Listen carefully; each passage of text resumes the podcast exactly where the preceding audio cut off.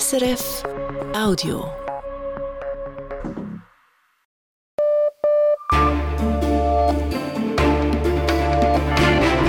Radio SRF, Echo der Zeit mit Matthias Kündig. Und das beschäftigt uns am Dienstag, dem 26. Dezember. Unter Druck von rechts und links. Frankreichs Präsident Macron hat nach der Verabschiedung des Einwanderungsgesetzes nur noch wenig politischen Manövrierraum. Dann Immer mehr Menschen schalten ab bei Nachrichten über Kriege und Krisen. Die Neurowissenschaftlerin Maren Urne macht dafür auch die Art der Berichterstattung in den Medien verantwortlich. Das heißt, diese Was-jetzt-Frage nimmt einen viel zu kleinen Raum in der bisherigen Berichterstattung ein und sorgt dann dafür, dass viele Menschen eben sagen, naja, mir ist das alles zu viel und ich vermeide die News. Sagt Maren Urner und plädiert für einen konstruktiven Journalismus, der Lösungen aufzeigt. Und künstliche Intelligenz in der Hosentasche. Mit neuen Computerchips sollen KI-Programme auch auf unseren Handys anwendbar sein. Wir sprechen über Chancen und Gefahren hier im Echo der Zeit. Wir beginnen heute mit der Nachrichtenübersicht des Tages von Lara Christen und da geht es zunächst um den Krieg in der Ukraine. Die russische Armee hat die lang umkämpfte Ortschaft Marinka im Osten der Ukraine erobert. Das bestätigt nun auch die Ukraine. Die ukrainischen Truppen hätten sich zurückgezogen und am Rand von Marinka verschanzt, sagt der ukrainische Armeechef.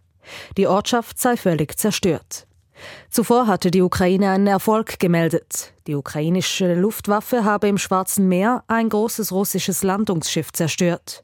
Das Schiff sei in einem Hafen auf der Halbinsel Krim vor Anker gelegen. Russland bestätigt nur, dass es einen Angriff auf das Kriegsschiff gegeben habe. Wir bleiben beim Krieg in der Ukraine. Der ukrainischen Armee fehlt es an Soldaten für die Kriegsfront. Der Armeechef übt in diesem Zusammenhang Kritik. Er sei mit der Arbeit der Wehrdienststellen, welche für die Mobilisierung zuständig sind, nicht zufrieden. Das sagte er heute vor den Medien. Zuvor waren dem Parlament neue Gesetzesentwürfe vorgelegt worden, welche die Mobilisierung verschärfen sollen. Der israelische Regierungschef Benjamin Netanyahu hat Bedingungen für ein Ende des Krieges gegen die Hamas genannt. Die Hamas müsse zerstört, der Gazastreifen entmilitarisiert und die palästinensische Gesellschaft entradikalisiert werden. Das schrieb Netanyahu in einem Beitrag im Wall Street Journal. Die Hamas selbst hat gestern einen Vermittlungsversuch von Ägypten zurückgewiesen und eine vorübergehende Feuerpause abgelehnt. Stattdessen verlangt die Hamas eine dauerhafte Waffenruhe. Derweil ist auch heute weitergekämpft worden. Die israelische Armee hat gemäß eigenen Angaben 100 Ziele im Gazastreifen aus der Luft und am Boden angegriffen. In der Nacht haben in Israel mehrfach die Luftalarmsirenen geheult wegen Raketen aus dem Gazastreifen. Nach Deutschland. Dort besteht teilweise weiterhin Hochwassergefahr. Der Regen hat in Deutschland zwar nachgelassen, aber die Flüsse und Seen sind voll. Oberhalb der Stadt Braunschweig in Niedersachsen kann ein Stausee kein zusätzliches Wasser mehr aufnehmen. Deshalb wird nun mehr Wasser abgelassen als vorgesehen. Auch für Oldenburg sprechen die Behörden von problematischen Wassermengen, die die Stadt in den kommenden Stunden erreichen werden. Und der Fluss Weser hat an einigen Stellen historische Hoch Höchststände erreicht. Dutzende Menschen mussten ihre Häuser verlassen. In die Schweiz. Die Post hat vor Weihnachten weniger Pakete ausgeliefert als vor einem Jahr. Von Ende November bis an Weihnachten seien gut 22 Millionen Pakete zugestellt worden. Drei Prozent weniger als 2022, schreibt die Post. Trotzdem hat die Post in der Weihnachtszeit deutlich mehr Arbeit als sonst. Um all die Pakete bearbeiten zu können, stellte sie rund 500 zusätzliche temporäre Mitarbeitende ein und mietete 330 Lieferwagen dazu. Der Schweizer Kabarettist Jörg Randecker ist im Alter von 88 Jahren gestorben. Bekannt geworden ist Randecker als Mitglied des Kabarett Rotstift. Mit diesem war er über 30 Jahre unterwegs. Zudem hat Randecker mehr als 20 Jahre lang den Samstagjass im Schweizer Fernsehen moderiert. Zum Eishockey. In Davos hat der Spengler Cup begonnen. Titelverteidiger Ambri Piotr hat gegen Dynamo Pardubice aus Tschechien verloren und zwar mit 2 zu 3 nach Verlängerung. Und wie entwickelt sich das Wetter in den nächsten Stunden, Lara Christen? Morgen scheint trotz vorüberziehenden Schleierwolken oft die Sonne. Im Mittelland liegt zunächst Nebel mit einer Obergrenze bei 600 Metern. Am Nachmittag löst er sich teilweise auf. Im Mittel- und Südtessin hat es Hochnebel.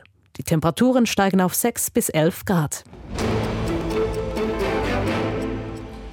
Vordergründig konnte Frankreichs Präsident Emmanuel Macron kurz vor Weihnachten doch noch einen Sieg feiern.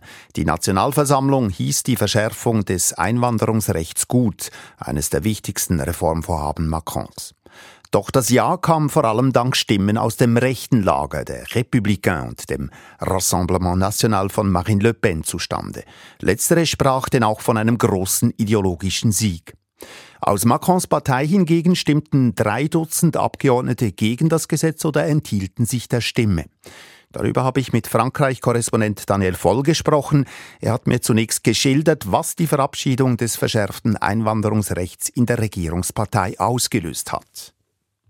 Der Verhandlungsprozess der letzten Woche hat ganz klar auch Spannungen im Regierungslager offengelegt. Das zeigt auch der Umstand, dass ein Fünftel von Macrons Partei Renaissance gegen das Gesetz gestimmt hat. Beim Koalitionspartner Modem der zentristischen Partei, da waren es sogar 40 Prozent, die dagegen gestimmt haben. Und Präsident Macron hat seinen Gesundheitsminister verloren. Aurélie Rousseau hat unmittelbar nach der Abstimmung seinen Rücktritt eingereicht, weil er eben diese Vorlage nicht mittragen wollte. Es gibt Spannungen zwischen dem linken und dem rechten Flügel von Renaissance. Das war eigentlich das Markenzeichen dieser Partei, dass sie eben sowohl linke wie rechte Anliegen aufnimmt und die vereinte Opposition, auch hier die Linke und die Rechte, hat am selben Strick gezogen und wollte eben zeigen, dass es nicht aufgeht. Und dies ist ihr gelungen. Also mit dieser Abstimmung ist ganz klar eine Links-Rechts-Unterscheidung in der französischen Politlandschaft wieder aufgetaucht. Die Mitte-Rechtspartei Les Républicains, auf deren Stimmen Macron in der Nationalversammlung ja angewiesen war, hat sich beim Einwanderungsgesetz mit ihren Forderungen weitgehend durchsetzen können. Was bedeutet das für die ehemals staatstragende Partei? Les Républicains, sie feiern nach dieser Abstimmung richtiggehend ihre Wiedergeburt. Sie haben Präsident Macron und seine Regierung richtiggehend vorgeführt. Sie wussten, der Präsident will das Gesetz unbedingt durchbringen. Sie haben ihre Bedingungen gestellt und gewonnen. Und nun wollen sie auch aus diesem Erfolg Kapital schlagen und auch bei anderen Themen, die nun auf den Tisch kommen, ihre Bedingungen stellen, die Politik diktieren.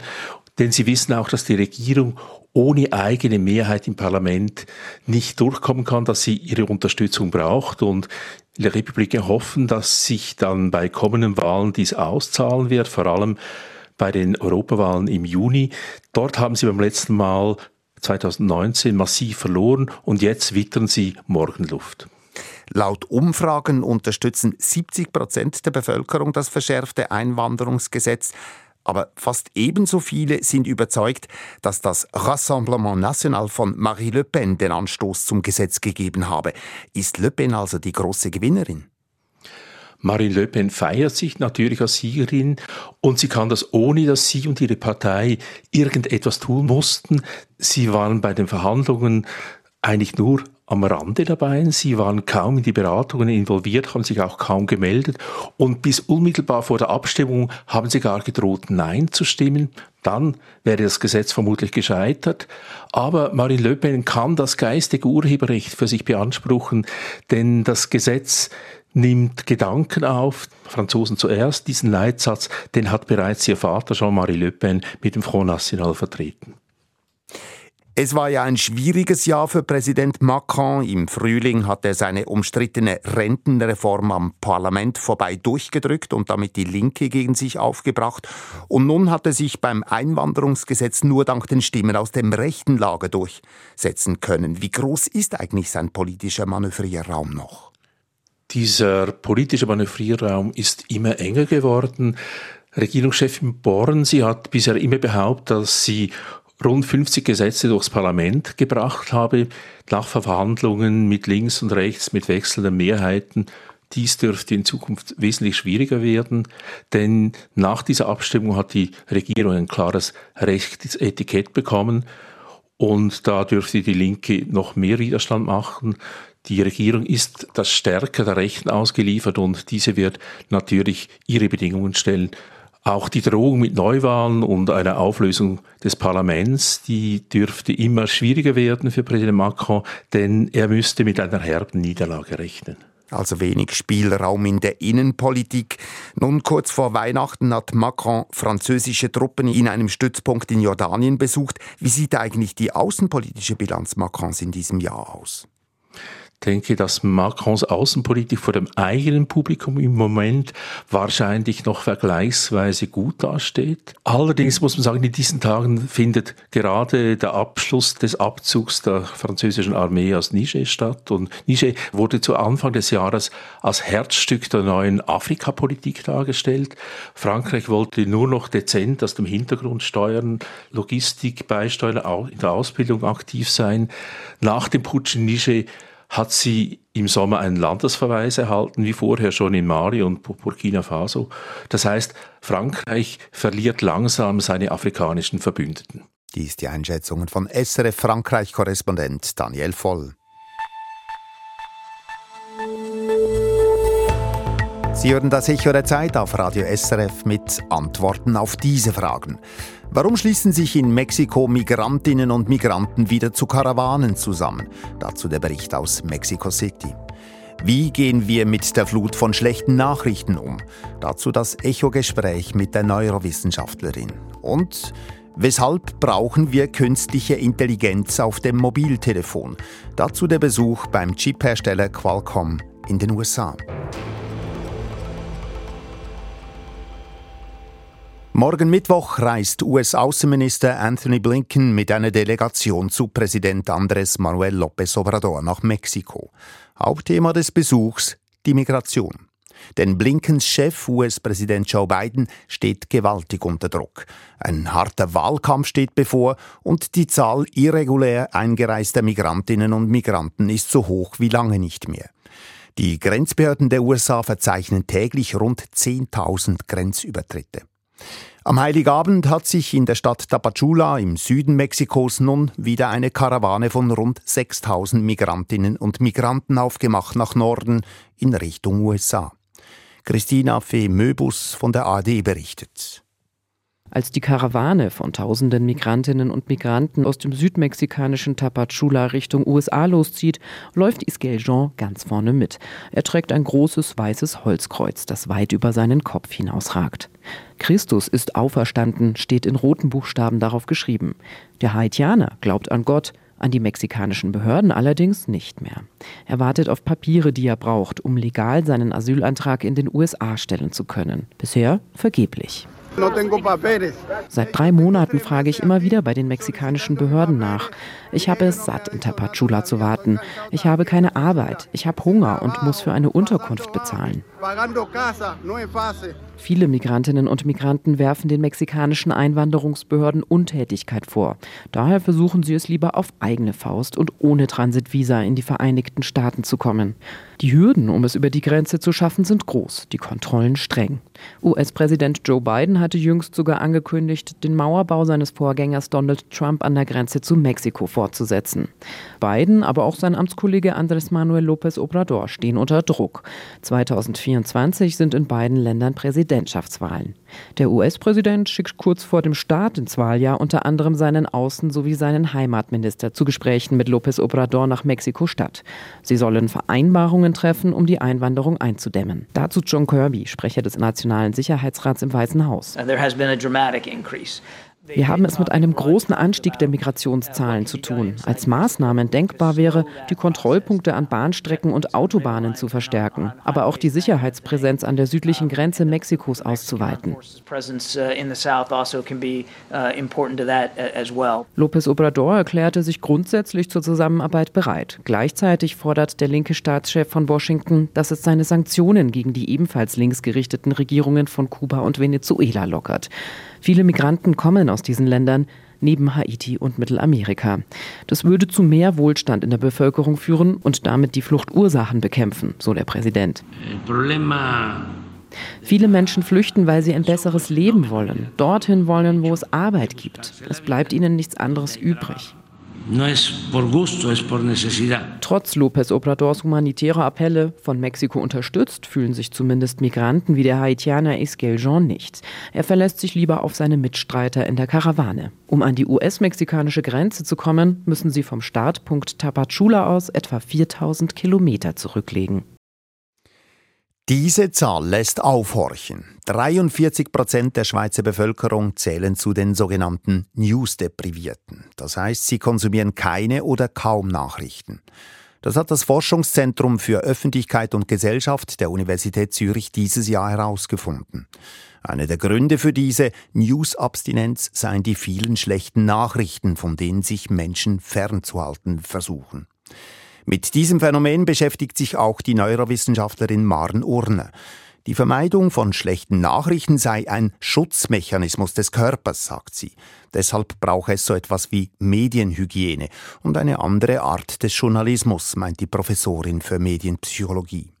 Mein Kollege Markus Hoffmann wollte von Maren Urne wissen, wie sie denn mit Nachrichten über Kriege und Krisen umgehe.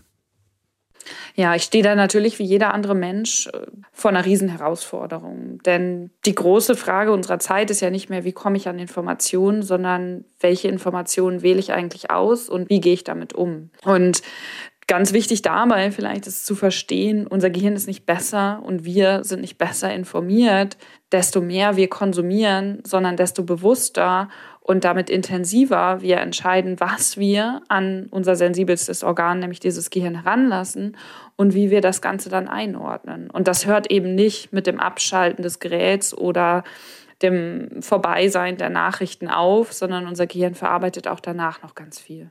Und was machen denn schlechte Nachrichten mit unserem Gehirn? Ja, erstmal haben wir alle so eine Vorliebe für das Negative, also den Negativity Bias, den tragen wir alle in uns. Und das ist keine böse Absicht von irgendjemandem oder unserem Gehirn da oben im Kopf, sondern das ist erstmal einfach ein wichtiger Überlebensmechanismus. Denn diese Vorliebe und dieses schnellere, intensivere und bessere Reagieren auf negative Nachrichten ist ein Mechanismus, der uns am Leben hält. Denn wenn wir negative Nachrichten und damit einhergehende Gefahren verpassen würden, dann ist es potenziell das letzte oder eben vorletzte, was wir dann wahrgenommen haben. Das heißt, das ist ganz tief evolutionsbiologisch in uns verankert. Das Problem entsteht jetzt aber, wenn wir nur das nutzen. Das ist ein bisschen vergleichbar, daher auch mein Begriff der Medienhygiene, mit unserer Ernährung. Denn auch da sagt unser Gehirn erstmal, naja, nimm halt das Fettige und das möglichst Kalorienhaltige, denn wer weiß, wann du das nächste Mal was zu essen bekommst. Das ist aber nicht langfristig die bessere Diät, die bessere Ernährungsform.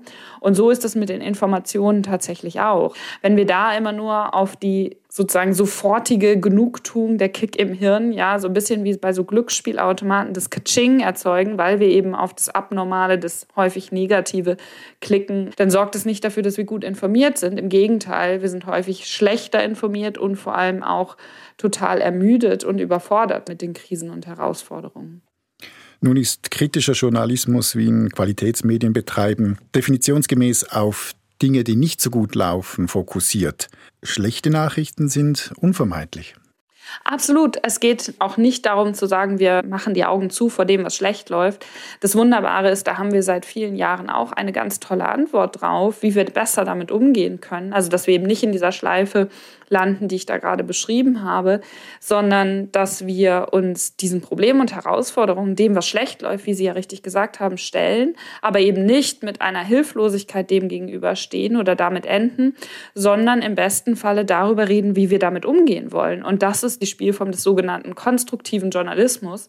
Ist am Ende auch egal, wie man das nennt. Also wahrscheinlich gab es schon immer konstruktiven Journalismus. Seit er einen Namen hat, können wir eben besser darüber sprechen. Und was konstruktiver Journalismus tut, ist eben, beziehungsweise die Menschen, die ihn praktizieren, ist eben immer zu fragen, wie gehen wir denn jetzt mit diesen schlechten Dingen um? Wie gehen wir mit den Herausforderungen um, vor denen wir stehen? Egal, ob es Kriege, Konflikte oder die Klimakrise sind. Wir müssen ja ganz vieles verändern von unserem alltäglichen Handeln, von aber auch politischen Strukturen und so weiter. Das heißt, diese Was-Jetzt-Frage nimmt einen viel zu kleinen Raum in der bisherigen Berichterstattung ein und sorgt dann dafür, dass viele Menschen eben sagen, naja, mir ist das alles zu viel und ich vermeide die News. Es gibt ja Formate, die zum Beispiel einmal pro Woche einen solchen auch explizit konstruktiven Beitrag bringen, etwa das Gute zum Wochenende. Ist das eine sinnvolle Form? Ja und nein. Also auf der einen Seite sinnvoll, weil es natürlich zumindest schon mal ein Anfang ist. Ich halte es aber auch ein Stück weit für eine Gefahr, weil was ich in den letzten Jahren dann häufig erlebt habe, ist, dass dann Redaktionen oder Medienschaffende sagen, na ja, aber das machen wir ja auch. Und es reicht eben nicht aus. Also es ist so ein bisschen wie, wenn sie sich die ganze Woche schlecht ernähren und dann essen sie einmal einen Salat, das ist halt auch noch keine gute Ernährung, sondern es geht wirklich darum, eine grundlegende Veränderung zu schaffen, eine grundlegende Veränderung Veränderung in der Berichterstattung. Und ich weiß, dass das gar nicht so einfach ist, denn es geht wirklich darum, Strukturen und Gewohnheiten in redaktionellen Alltagsroutinen aufzubrechen und zu sagen, Moment mal, können wir das auch anders machen?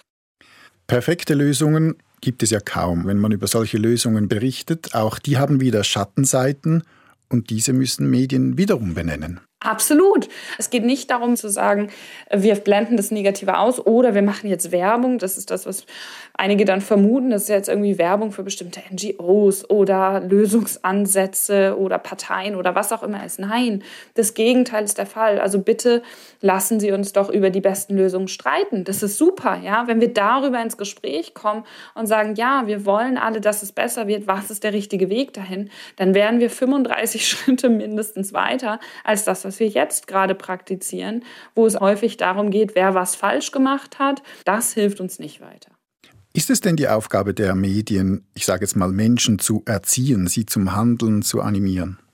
Naja, zu erziehen nicht, das würde ich nicht sagen, aber zum Handeln animieren ganz klar. Es ist natürlich eine Aufgabe von Medien in einer Demokratie und oder in Ländern, wo vielleicht eine Demokratie angestrebt wird, Menschen zu informieren und dann entsprechend auch handlungsfähig zurückzulassen.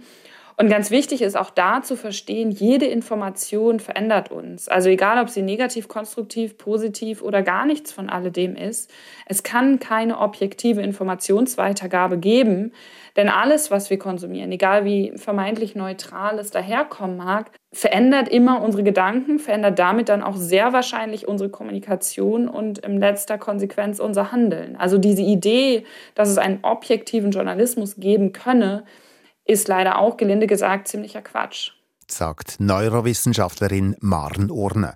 Sie ist Professorin an der Hochschule für Medien, Kommunikation und Wirtschaft in Köln. Markus Hofmann hat mit ihr gesprochen.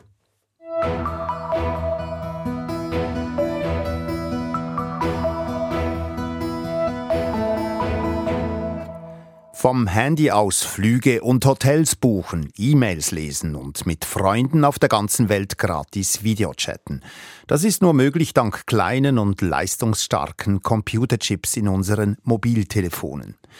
Die neueste Generation von Smartphones soll nun noch smarter, noch intelligenter werden. Zumindest wenn es nach Qualcomm geht, der Firma, die einen Großteil der Computerchips für Handys herstellt. Denn Qualcomm möchte mit seinen neuesten Handychips künstliche Intelligenz auf alle Handys bringen und massentauglich machen. Das bringt aber nicht nur Vorteile mit sich. Pascal Lago. Schon heute ist es möglich, ein Foto auf dem Handy mit Hilfe von künstlicher Intelligenz zu verändern. Zum Beispiel, um auf dem Ferienfoto aus einem Strand eine Gletscherlandschaft zu machen. Wer künstliche Intelligenz auf dem Handy benutzt, der schickt heute aber jedes Mal seine Daten an ein großes Rechenzentrum, das die nötige Rechenleistung zur Verfügung stellt, die es für die KI-Anwendung braucht. Das möchte die US-Firma Qualcomm jetzt ändern, eine der führenden Anbieterinnen von Handychips. Susie Armstrong, Chefingenieurin bei Qualcomm, hat im Jahr 1997 den ersten Handychip mit Internetzugang entwickelt. Heute hilft sie mit, die neuesten Smartphone-Chips für künstliche Intelligenz zu etablieren. We are building really, really powerful processors to do AI at the edge, AI in inference. Um, can easily be done on the phone. And that has a lot of uh, advantages, including privacy. You know, some of, the, that, some of that you don't necessarily want to send to a server. Dank den neuen Chips könne künstliche Intelligenz direkt auf dem Handy laufen. Es sei dann nicht mehr nötig, heikle Daten auf einen Server zu senden. Die künstliche Intelligenz, die gibt es neu dann sozusagen aus der Hosentasche. Das hat Vorteile. Fotos können zum Beispiel direkt auf dem Handy mit KI verarbeitet werden. Künstliche Intelligenz dürfte sich so noch schneller auf den Handys etablieren, was aber potenziell auch mit Problemen verbunden ist. Denn mit KI können Bilder und Videos von Personen kreiert werden, die echt aussehen, aber nicht echt sind. Das sind sogenannte Deepfakes. My biggest concern of about AI is an erosion of facts in what gets uh, reported or what we see on social media. I do recognize um, these deep fakes. It will make it increasingly easy to lie. Susie Armstrong fürchtet eine Erosion der Fakten, Deepfakes würden immer häufiger und es werde ja immer einfacher zu lügen. All das dank künstlicher Intelligenz. Auf der anderen Seite verspricht sich Qualcomm von den neuen KI-Chips mehr Einnahmen auf dem Handymarkt. Das wirft die Frage auf, ob Qualcomm selbst etwas gegen Deepfakes unternimmt. Werden die Chips in den Handys zum Beispiel so ausgerüstet, dass sie erkennen, ob etwas mit künstlicher Intelligenz hergestellt wurde? Not in two years, but maybe in five years, right? Because Qualcomm is a company that builds all these engines for these kinds of um, AI applications and such. Uh, anything that needs to be secure and such, we will integrate at some point into our into our hardware. Qualcomm plane solche Sicherheitsvorkehrungen in die Chips einzubauen, aber nicht in den nächsten zwei Jahren. Vielleicht in fünf Jahren sei man soweit. Je nachdem, wie stark das auch ein Wunsch der Konsumentinnen sei, mache das ja auch wirtschaftlich Sinn. So oder so dürfte Qualcomm vom KI-Boom profitieren. Je nach Schätzungen könnte das Tech-Unternehmen innerhalb von zwei Jahren 80 Prozent Marktanteil haben bei den Handychips, die KI ermöglichen. Pascal Lago. Zum Schluss der Sendung noch der Blick auf die kommenden Tage hier im Echo der Zeit. In Israel leisten orthodoxe Juden keinen Militärdienst, so das gängige Bild. Doch mit dem Gazakrieg hat sich dies zumindest teilweise geändert. Wir besuchen einen Rabbiner, der Soldaten im religiösen Milieu rekrutiert und sie für den Kampf rüstet. Und angesichts der vielen Kriege, gerade auch im Nahen Osten, scheint Versöhnung kaum möglich zu sein. Gleichzeitig zeigt aber die Geschichte, dass sich Feinde immer wieder versöhnt haben. Was braucht es dafür? Wir sprechen mit einem Soziologen, der genau dies erforscht hat. Das war das Echo der Zeit am Dienstag, dem 26. Dezember mit Redaktionsschluss um 18.27 Uhr. Verantwortlich für die Sendung ist Markus Hofmann, für die Nachrichten Jan Grüble. Mein Name Matthias Kündig. Das war ein Podcast von SRF.